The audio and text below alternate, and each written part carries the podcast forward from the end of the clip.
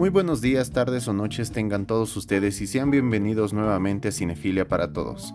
El día de hoy les traigo otro sector de Noticine con las mejores noticias del mundo del séptimo arte. Sin más que agregar, comencemos.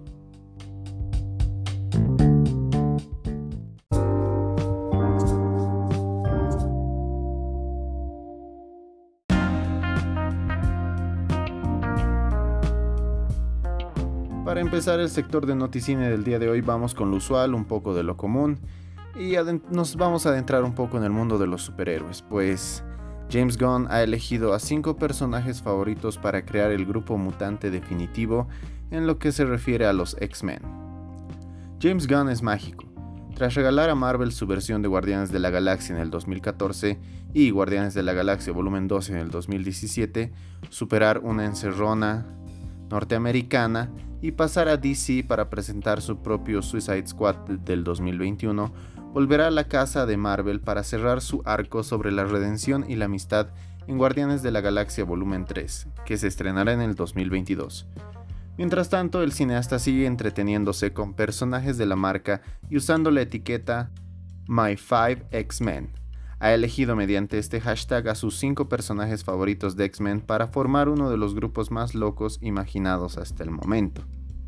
Según señala en su tweet, sus 5 favoritos son Phantom X, Kitty Pride, Tormenta, Lobesno y Dop. Sobre Tormenta y Lobesno poco hace falta aclarar. La primera fue encarnada por Halle Berry en la saga Mutante, hasta que conocimos a su nueva versión en X-Men Apocalypse, encarnada por Alexandra Shipp. Lobesno es obviamente Hugh Jackman.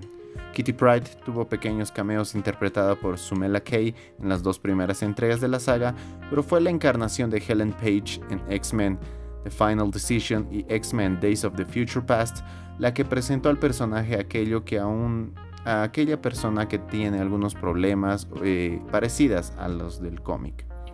Pero son los otros dos lo que son los poco iniciados en el noveno arte, los que necesitan un poco más de presentación.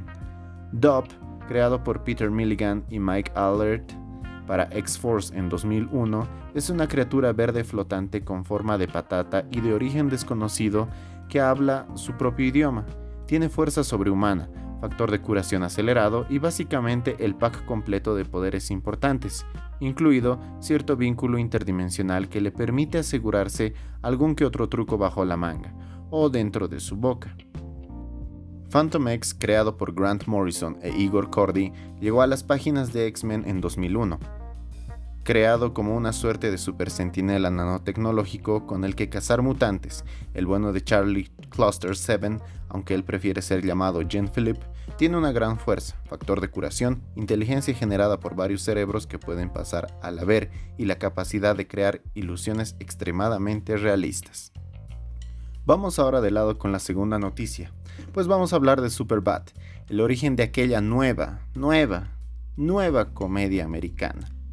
Ahora mismo se los voy a explicar de manera más sencilla. Pues se han cumplido 13 años desde el estreno de Superbad, la puerta de la que ya la vieja nueva comedia americana, aquella que ha heredado el infantilismo, forma del soez repunte universitario de los 2000, supo usarlo como escudo ante un fondo repleto de personajes que comenzaban a despertar. Repasamos cómo esta joya de Greg Motola, con guion de Seth Rogen y Evan Goldberg, asentó el sello Apatow, incrustó el bromance en las salas y nos presentó algunos de los intérpretes fundamentales para entender a toda una generación. Antes, todo esto era campo. No nos vamos a ir hasta otras películas, basta con apuntar que tras los líos cómicos norteamericanos de los 70 y 80, la cosa se moderó en los 90, Larry David y Jerry Seinfeld marcaron un ritmo tan pegado al momento que la pantalla grande perdió la batalla. Tuvo que pasar toda una década para que los estudios se diesen cuenta de que necesitaban volver a llamar la atención del público con elementos que nunca podrían encontrar en la TV. Solo así volvieron las suciedades, las cochinadas, gracias a American Pie, dirigida por Paul Waits en 1999, y sus secuelas, pero, como la comida rápida, saciaba con la misma facilidad que volvía a dejar a uno vacío. A las suciedades adolescentes, a los impulsos carnales que decimos, les faltaba alma y un target. Su audiencia estaba tan encorsetada en una pequeña franja de edad que se vio incapaz de ganar más adeptos y caducó pronto. Hacía falta algo de cariño entre los chistes que se hacían entre de los que se mencionan los pedos o los desnudos y hacer posible un poquito más el, menos visible el tema de la misoginia. Ahí es donde entra Jude Apatow. Dentro de sus inicios podemos decir que Jude Apatow comenzó trabajando para cómicos como Tom Arnold, Ben Stiller, Jim Carrey o Larry Sanders, pero la industria no se atrevió a darle un sillón o un espacio hasta la llegada de eh, Freaks and Geeks, serie ideada por su colega Paul Fake, en la que Apatow empezó a marcar su camino.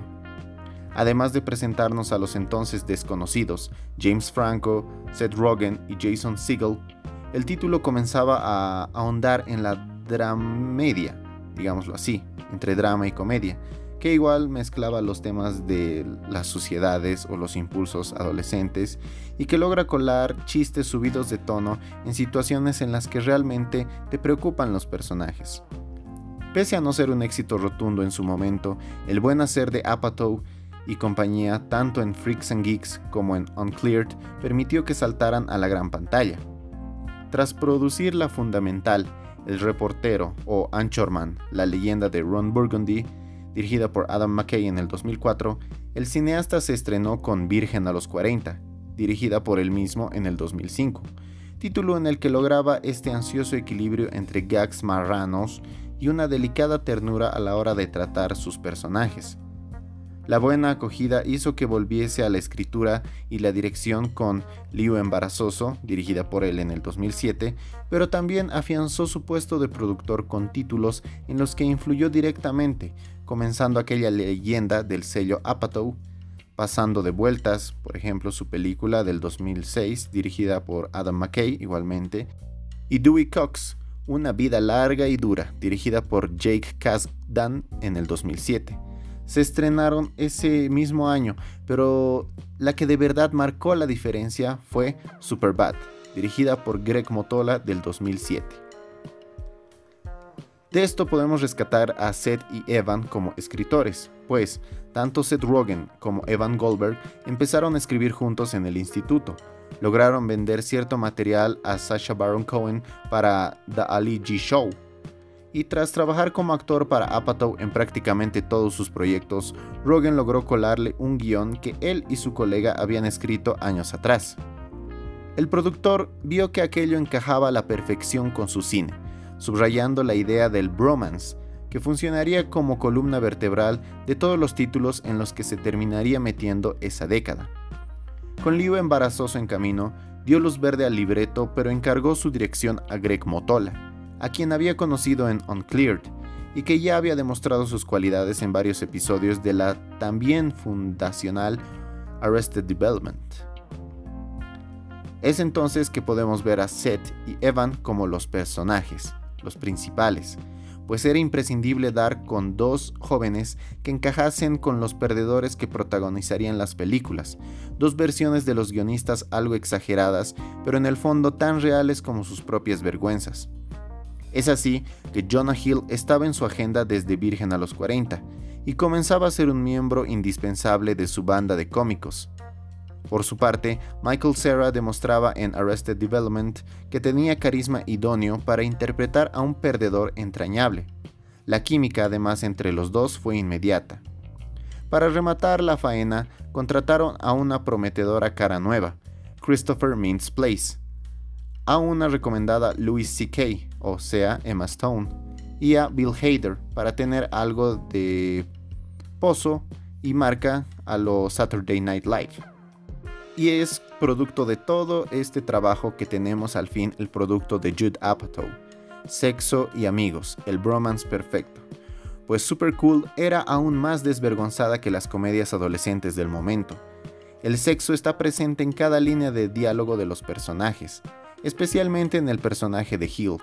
El argumento nos presenta a dos amigos que están haciendo lo imposible para comprar alcohol para una fiesta en la que esperan impresionar a dos chicas, nada especialmente novedoso.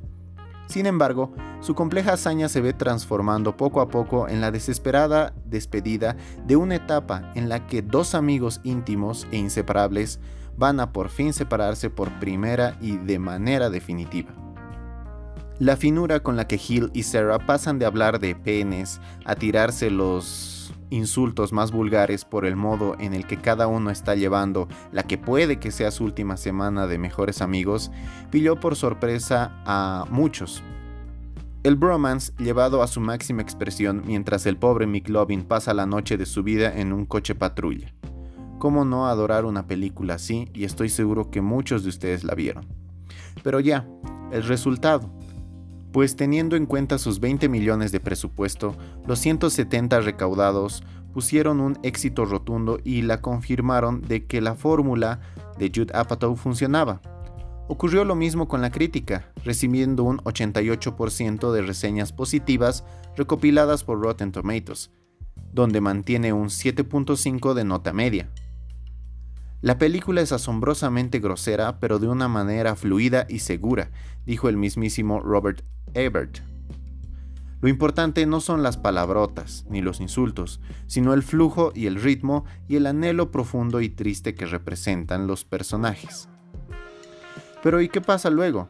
Además de seguir haciéndose un nombre con la actuación, Seth Rogen continuó escribiendo junto a Evan Goldberg y terminaron fundando su propia productora, la imparable Point Grey Pictures, convirtiéndose en responsables de largometrajes como 50-50, dirigida por Jonathan Levine en el 2011, This is the End, dirigida por Evan Goldberg y Seth Rogen en el 2013, Buenos Vecinos, dirigida por Nicholas Stoller en el 2014, Sausage Party, dirigida por Conrad Vernon y Greg Tiernan en el 2016, The Disaster Artist, dirigida por James Franco en el 2017, o Hashtag Sex Pact, dirigida por Kay Cannon en el 2018, e incluso Casi Imposible, dirigida por Jonathan Levine nuevamente en el 2019, además de haberse sabido ganar al público más de series y cinéfilos con producciones como Preacher o The Voice.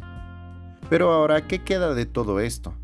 Pues tras el éxito de La boda de mi mejor amiga, dirigida por Paul Feig en el 2011, Apatow y compañía se atrevieron a dar una vuelta, una nueva vuelta, mejor dicho, a la comedia americana en general y a su cine en particular, para que las humoristas femeninas pudiesen por fin ser protagonistas de historias desvergonzadas perdón, para el público más amplio.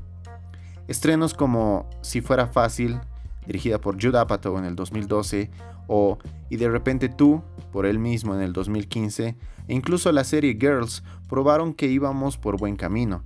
Pero vivimos en un mundo injusto, complejo y machista, es por eso que estas series no cuajan mucho en el entendido de la sociedad.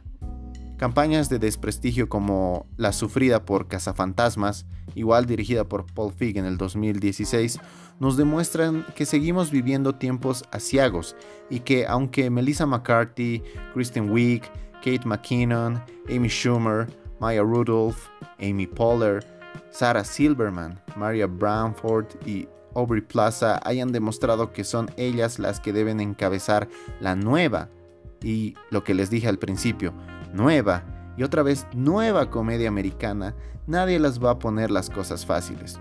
Pues la nueva comedia americana nació con American Pie, la nueva nueva con Superbad, y esta nueva, nueva y nueva con estas actrices. Pero habrá que ver qué es lo que nos depara la sociedad y su moda por tener todo este tiempo las series que deben ser canceladas o prohibidas, o incluso los argumentos que nos llevan a contradecirnos en la moral que antes calificábamos como un producto bueno dentro del cine y que ahora vemos intachablemente como algo reprochable y que no debe suceder.